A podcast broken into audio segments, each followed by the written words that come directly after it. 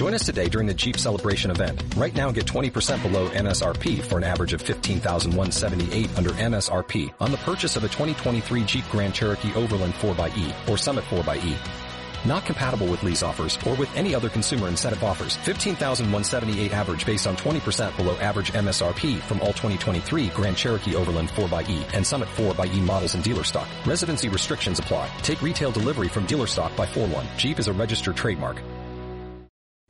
Hola, bienvenidos. Recuerden que el podcast de Peli de la Semana es patrocinado por nadie. Bienvenidos amigos a un nuevo episodio del Peli Podcast de Peli de la Semana, el podcast más barato del Internet. Y el día de hoy vamos a hablar de un tema que eh, pues me invitaron un poquito los del Festival Kinoki en la, en la Universidad Iberoamericana en la Ciudad de México a hablar sobre el estado de la industria eh, del cine nacional y cuáles eran los principales problemas. Y entonces reflexioné un poco al respecto e hice una presentación eh, pues un poco dividida en dos partes. La primera, un análisis de los números de la industria mexicana, que son aterradores hasta cierto punto.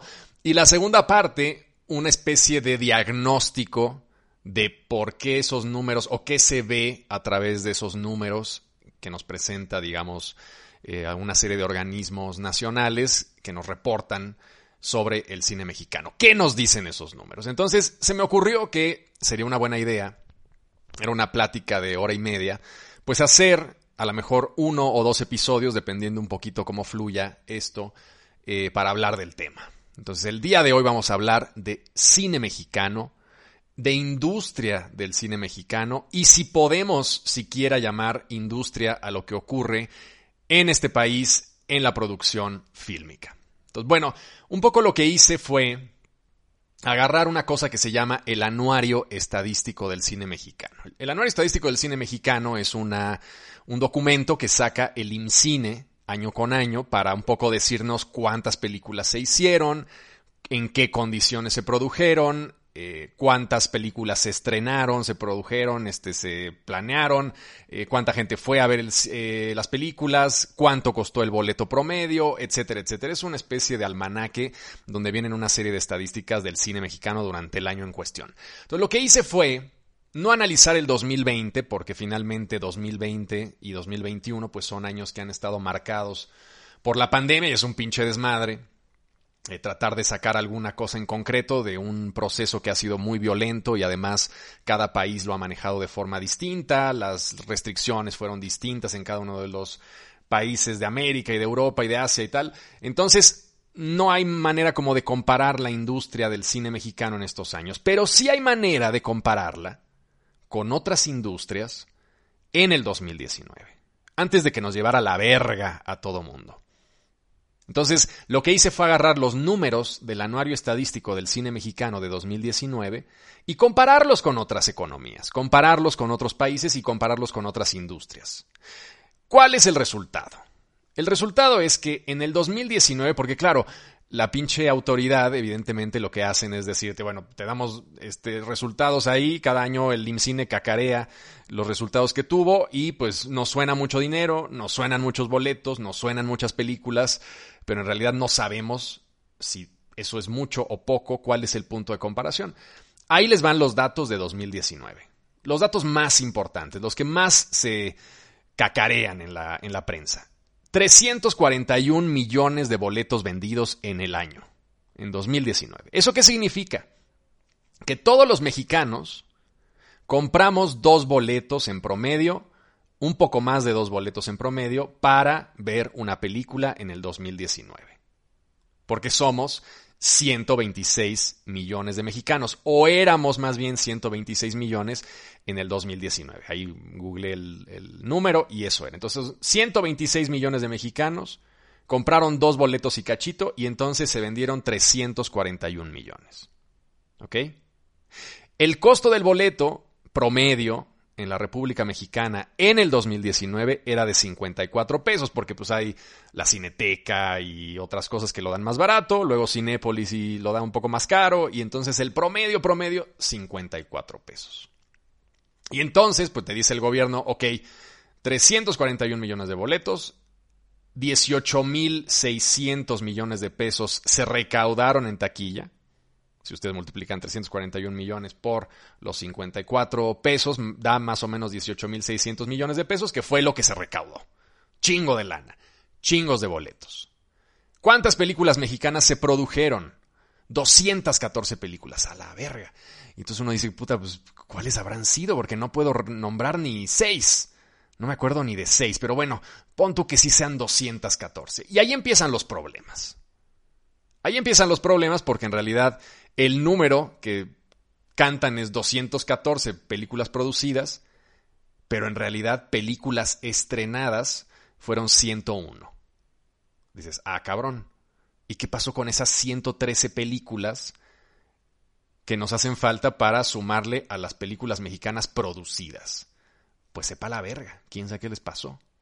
No sé dónde están, no se estrenaron y lo curioso es que año tras año este déficit que hay entre películas mexicanas producidas y películas mexicanas estrenadas es siempre más o menos igual, como de 80 a 100 películas que el gobierno dice que las produjo, pero que no se estrenaron. ¿Dónde están? Sepa la verga. Entonces, ahí empiezan los problemas. ¿Qué otro problema encontramos? Encontramos que, eh, pues, hay mucho dinero y tal. Ahora, boletos vendidos para películas mexicanas. Porque de esos 341 millones de boletos que se vendieron, solamente 35 millones fueron para películas mexicanas, o sea, hace el 10% del total, más o menos. 10% de la taquilla se va al cine mexicano. Entonces decimos, bueno, pues a lo mejor no está tan mal, o sea, bueno, 10%, eh, a lo mejor nos imaginábamos un poco menos, no está tan mal. Y claro, cuando uno no compara con otras economías, dice, pues no está tan mal. Pero ¿qué pasa si hacemos el ejercicio de comparar los resultados de nuestra economía cinematográfica mexicana con Estados Unidos? Es una mamada también lo que estoy haciendo, porque evidentemente si me comparo con el más chingón, pues no voy a estar tan bien. Pero es muy interesante ver la diferencia que hay. Ahí les va. Hay 126 millones de habitantes en México. Y hay 328 millones de habitantes en Estados Unidos. O sea, los gringos tienen 2.6 veces la población de México en su territorio. Son 2.6 veces más grandes. ¿Vale? Pero ¿qué pasa si analizamos los ingresos en taquilla? Si se acuerdan, si tienen buena memoria, los ingresos en taquilla en México eran 18 mil millones. Pues los ingresos en taquilla de Estados Unidos son 225 mil millones. 12 veces más. 12 veces más. tienen 2.6 veces más habitantes, pero tienen 12 veces más ingresos en taquilla. O sea, somos una economía mucho más pequeña en cuestiones cinematográficas que Estados Unidos. ¿Por qué? ¿Va la gente más al cine? Sí, un poco más. Pero también los boletos cuestan más. Y aquí encontramos un primer problema que en la segunda parte del podcast, en el segundo episodio, va a pegar mucho. El hecho del costo del boleto en México. 54 pesos, cuando en Estados Unidos el costo del boleto es más o menos 9 dólares. 9 dólares son 180 pesos. O sea, tres veces más cuesta el boleto gringo que el boleto mexicano.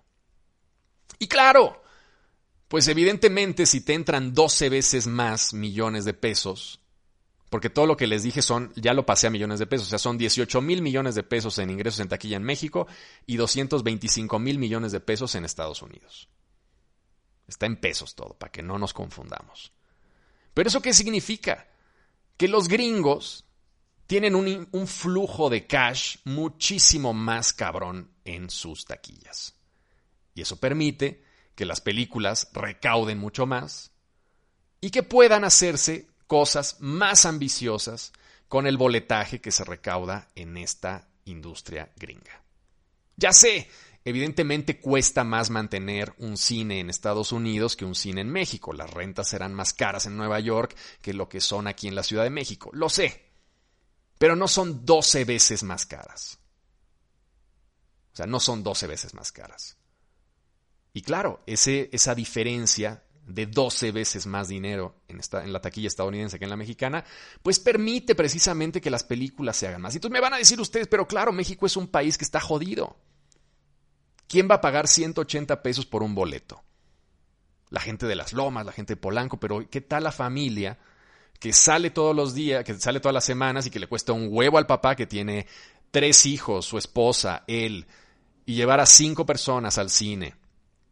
Ya son cinco boletos. Y luego además el pinche chamaco que quiere comprar sus palomitas, pues ya le sacó otra pinche lana, porque además cuestan más las palomitas que, que nada. Parece que fueras a un pinche restaurante ahí, este, gourmet, y te sirven unas pinches palomitas que cuesta tres pesos la bolsa y te las venden en ciento y tantos pesos, ¿no? Todo el mundo sabe que el gran negocio de los cines es en realidad la dulcería, ¿no? Entonces, claro, es añádele todos esos y al final el hombre sale mentando madres porque los llevó a ver, yo qué sé, una pinche película de superhéroes de mierda y dice, puta madre, este, ya salí me quebré 500 y tantos pesos. Cuando a lo mejor gano 7 mil pesos al mes. Y entonces dices, cabrón, ¿cómo puede ser que los gringos paguen esto? Pues eh, sí, es una economía que está mucho mejor que la nuestra. No, no es un país tan jodido como nosotros. Pero aún así, el costo del boleto en México es baratísimo. Ahora, ¿qué pasa? Ya sé, bueno, ¿por qué te comparas con Estados Unidos? Es una pendejada. Esta es la industria más grande. Más bien vamos a compararnos con una industria que sea más o menos parecida a la industria mexicana, cabrón. No te pases de verga. Y claro, eso es justo lo que voy a hacer. Porque si nos, ¿qué tal que nos comparamos con España? España es una economía superior en el sentido de que están, tienen un mayor nivel de bienestar que nosotros, están insertos en la comunidad europea, tienen más ayudas, este, si uno no tiene trabajo, le pagan el paro que se llama, que es una mensualidad hasta que consigues trabajo y lo puedes tener ahí alargándote durante algunos años, no sé si es uno o dos años que puedes estar en el paro, este, en lo que consigues trabajo, hay ayudas, si te embarazas allá, pues este, tienes un hijo y a lo mejor hay una serie de ayudas, etcétera, etcétera, etcétera. O sea, socialmente están mucho más cabrones que nosotros. Pero tienen una industria cinematográfica que podríamos pensar que es equiparable. No es una industria gigantesca, pero sí tienen una producción de series y, películas que podríamos pensar que va por ahí. Tampoco son grandes asidos a ir al cine, este, vamos, podríamos pensar que se compara. De hecho, Netflix puso dos grandes este, filiales, digamos, dos, dos grandes eh, oficinas de producción, una en México y una en España. Porque son mercados permiten producir más o menos productos eh, no demasiado caros y que más o menos pegan. Entonces, me gustó la idea de compararme con España. Entonces, busqué y evidentemente los españoles tienen un anuario justo como el que tenemos nosotros. De entrada, está mucho más chingón. O sea, la factura de esto está mucho más cabrona porque trae muchos indicadores de dinero que no trae el anuario del IMCINE porque hasta cierto punto podemos sospechar que no es tan transparente el manejo. Entonces, nunca sabemos al final los españoles sí reportan cuánto hace una película, cuánto este, el dinero, cómo se maneja. Este, de hecho, tienen una serie de gráficas maravillosas de incidencia, esta me fascina, incidencia de las partidas de gasto en los costes de producción de una película. Entonces, de lo que les dan, ven un poco qué tanto abarató los costos. O sea, es un estudio serio. El nuestro es un estudio que podría ser cualquiera, en el que simplemente dices, ¿cuántos boletos se vendieron? Estos. ¿Cuántas películas se estrenaron? Estas. ¿Cuánto recaudó cada película? Y viene un desglose de todo lo que se recaudó en las películas. Noto yo que hay un mejor manejo en el documento español. Pero bueno, independientemente de eso, comparemos. Hay 126 millones de personas en México, o había en el 2019. Y hay 47 millones de personas en España. O sea, somos 2.7 veces más grandes que los españoles. Tres veces, redondémoslo a tres. O sea, México es tres veces España.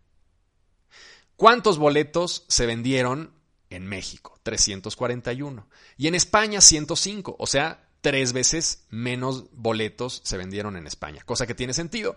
Son tres veces menos habitantes. Entonces se vendieron tres veces menos boletos. Entonces podríamos decir que la gente, los españoles van más o menos, cada español compra dos boletos y cachito, este, justo como los mexicanos, ¿no? Entonces, dos boletos y cachito al año, cada español. Entonces, son espectadores similares, digamos. Ahora, ¿cómo está el ingreso en taquilla? 18 mil millones, si se acuerdan, contra 14 mil millones. 1.29 veces más nosotros, pero ya esa brecha de tres, digamos, de que son tres veces menos gente, ya se eliminó en el ingreso en taquilla. ¿Por qué? Porque los boletos cuestan más, porque cuestan a lo mejor 9, 10 euros.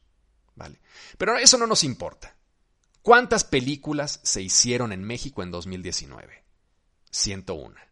Que se estrenaran, ¿no? O sea, no me digas 214 películas y se estrenaron 101. Entonces, 101 películas se estrenaron. ¿Cuántas películas se estrenaron en España? 303. 303. O sea, tres veces más. Está cabrón. Nosotros estrenamos 101 películas y ellos 303. Hombre, evidentemente hay películas, cuando uno ve el desglose, que también las hay en México, cuando uno ve el desglose, hay películas que hicieron mil pesos en taquilla, o sea, nada, les fue de la verga. Igual en el desglose español hay muchas películas que hicieron este, 100 euros, ¿no? Que les fue de culo. Entonces, pero aún así, se hicieron tres veces más películas que en México. ¿Por qué? ¿Por qué es esto? Porque la taquilla, la gente, los españoles están interesados en consumir su cine, cosa que nosotros no. Y ahorita les voy a contar por qué. El 15% de todos esos millones que recaudaron los españoles se fue a la taquilla española. Se fue a películas españolas. Nosotros, si se acuerdan, éramos el 9 punto y algo. O sea, 9% le damos nosotros de nuestro boletaje a las películas mexicanas y los españoles 15%. 6% más. Y claro, al costar más el boleto, las películas españolas ganan en total mucho más dinero que nosotros, eh, que nuestras películas mexicanas en nuestro mercado interno. Y ahí va el drama de todo esto. ¿Cuáles son las cinco películas mexicanas que más recaudaron en el 2019? ¿Y cuáles son las cinco películas españolas que más recaudaron en el 2019? Ahí les va. Las cinco películas mexicanas que más recaudaron dinero en el 2019 fueron No Manches Frida 2, número uno, con 330 millones. Mi Reyes contra Godines, número 2, con 239 millones. Todos caen con 136 millones, número 3. El cuarto lugar, Dulce Familia, con 113 millones. Y el quinto lugar, La boda de mi mejor amigo, con 100 millones. ¿Notan un patrón en esto? O sea, comedia romántica. La comedia romántica está salvando a la industria mexicana. ¿Es verdad? Pues sí, hasta cierto punto sí, porque, digamos, hay gente que está trabajando en, en estas películas. Pero la concentración, si sumamos todos los millones de estas cinco películas, 3, 4, 5, 6, 7, 8, son 900 millones de pesos. 900 millones de pesos. ¿Vale? Es prácticamente el, una parte fundamental o prácticamente toda la parte del el presupuesto, digamos, que nosotros le dejamos a las películas mexicanas en el boletaje. Si se acuerdan, nosotros dejábamos el 9%. Estas cinco películas concentran más de la mitad de lo que nosotros compramos del cine mexicano, como el 60-70%. Es alucinante. ¿Cuáles son las cinco películas españolas más vistas durante el 2019? Vamos a ver. La primera es Padre no hay más que uno, que es una comedia de Santiago Segura que se llevó 332 millones de pesos. Ya estoy poniendo todo en pesos otra vez. Número 2, Lo dejo cuando quiera, 267 millones, que es otra comedia. Número 3, Si yo fuera rico, 266 millones, otra comedia. Y cuarto lugar, Mientras dure la guerra, 257 millones, una película sobre la Guerra Civil Española, un drama de Amenábar que me gustó mucho, además lo acabo de ver, que vale mucho la pena. Número 5, Dolor y Gloria, otro drama, gran drama de Pedro Almodóvar, 136 millones de pesos. Entonces, fíjense la diferencia. Evidentemente, el cine pop tiene que existir, aquí y en China. Pero la diferencia es que en ese top 5 de películas más que más recaudaron en taquilla, también hay un interés por ver a los, entre comillas, grandes directores españoles. Dramas, históricos, dramas ficcionados, eh, un cine que es más propositivo que la comedia. Y hay interés por verlo. ¿Cuál es la diferencia con México?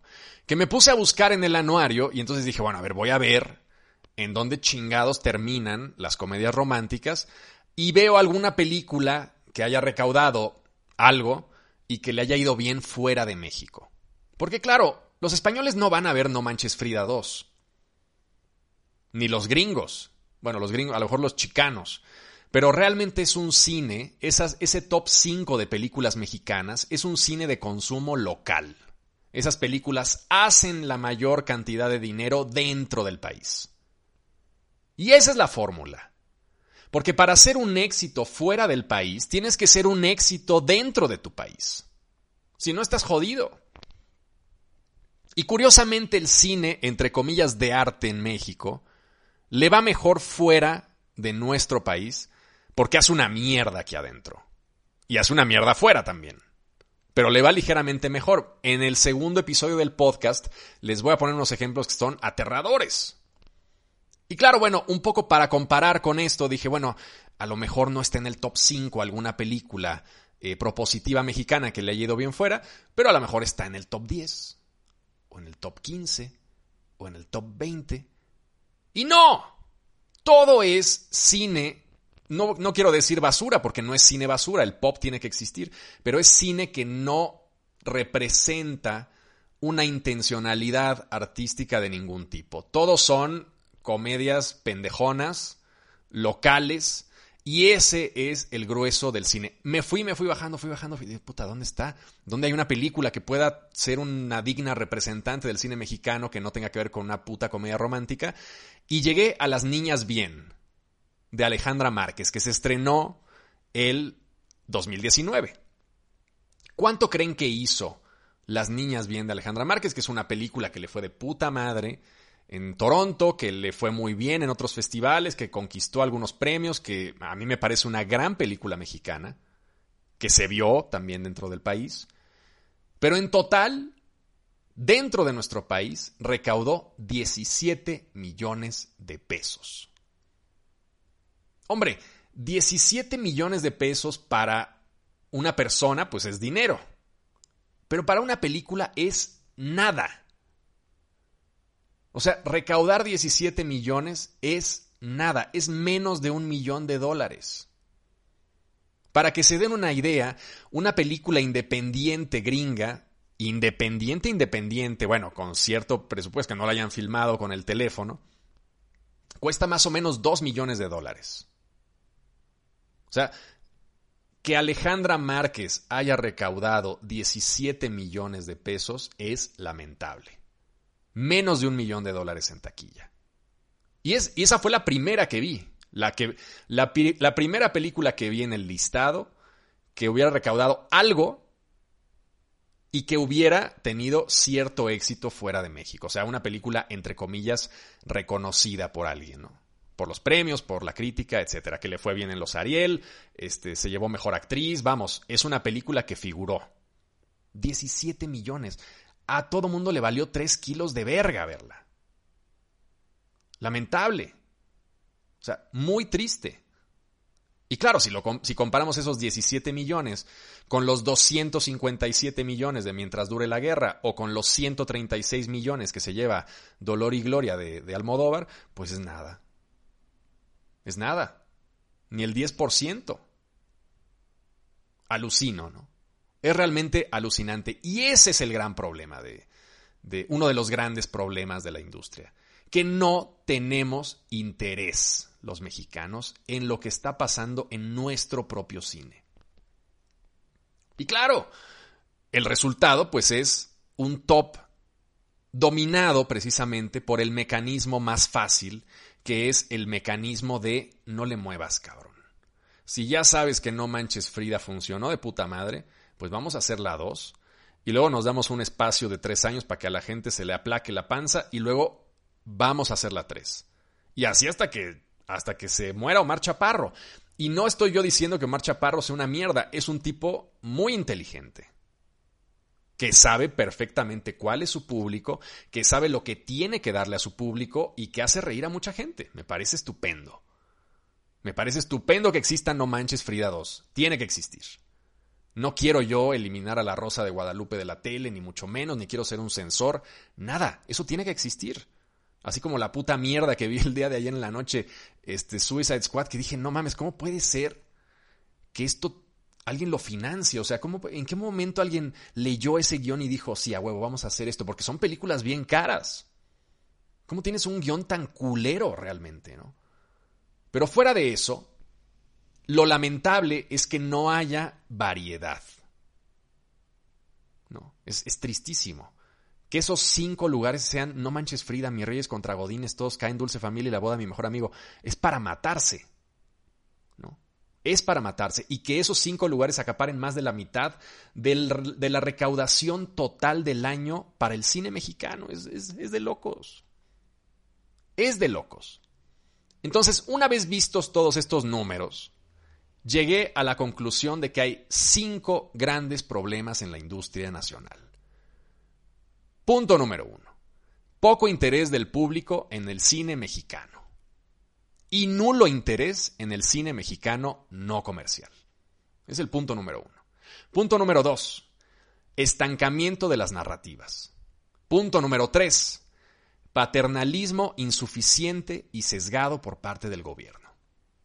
Punto número cuatro. Precarización de la industria, no solamente de, los técnicos del cine, sino del boletaje, de, de los sueldos de la gente que trabaja en los cines, de la competencia, etcétera, etcétera. Precarización de la industria por esto. Y finalmente, el resultado de esos cuatro puntos es una visión de derrota absoluta, de que nada es posible, de que todo está mal, de que no hay forma de que el cine mexicano salga de este mierdero en el que está eh, metido. Y justo el próximo episodio del podcast lo voy a usar para hablar de estos cinco puntos, de, estas de estos cinco problemas y de qué chingado se puede hacer frente a esto. Y lo voy a hablar haciendo una breve historia del cine mexicano después de la época dorada del cine mexicano. Y luego abordando cada uno de esos temas. ¿Por qué es esto? ¿Por qué sucede esto? Tenemos que entenderlo a partir de la historia del cine mexicano. Y tenemos que entenderlo a partir de las decisiones políticas que se han tomado. Y eso, lo lamento, pero tendrá que ser en el próximo episodio del Peli Podcast de Peli de la Semana. Quédense con los datos nada más. Quédense con la comparativa. Evidentemente no con la comparativa con Estados Unidos, pero sí con la comparativa con el cine español. Los españoles están dispuestos a ver cine, generado por ellos. Cine de comedia barata y también cine de sus autores celebrados a nivel internacional. Eso es lo importante. Esa variedad es la, base de toda industria. Nosotros no tenemos una industria de cine en México. Tenemos una industria televisiva que transformó esa fórmula de la industria televisiva, de la Rosa de Guadalupe, de los productos simples, en películas y funcionó. Porque tenía que funcionar, porque es una fórmula que tiene que jalar porque sabes que el público está ahí. Pero no tenemos una industria de cine en México que permita diversidad de temáticas. Hay un monopolio de temáticas. ¿Cómo se va a hacer para romper eso? ¿Qué se me ocurre? ¿Cuáles son las causas? ¿Cuál es la historia detrás de este de que en algún momento antes de los años 60 éramos una potencia cinematográfica y de repente todo se fue a tomar por el culo? Eso lo vamos a ver en el próximo episodio. Los quiero, les mando un abrazo, tengan un buen domingo y nos vemos el siguiente domingo con, el con la segunda parte del análisis de, este, de esta industria, entre comillas, del cine mexicano. Hasta luego. Este fue el podcast de Peli de la Semana, el podcast más barato de la Internet. Y recuerda, el podcast de Peli de la Semana es patrocinado por nadie.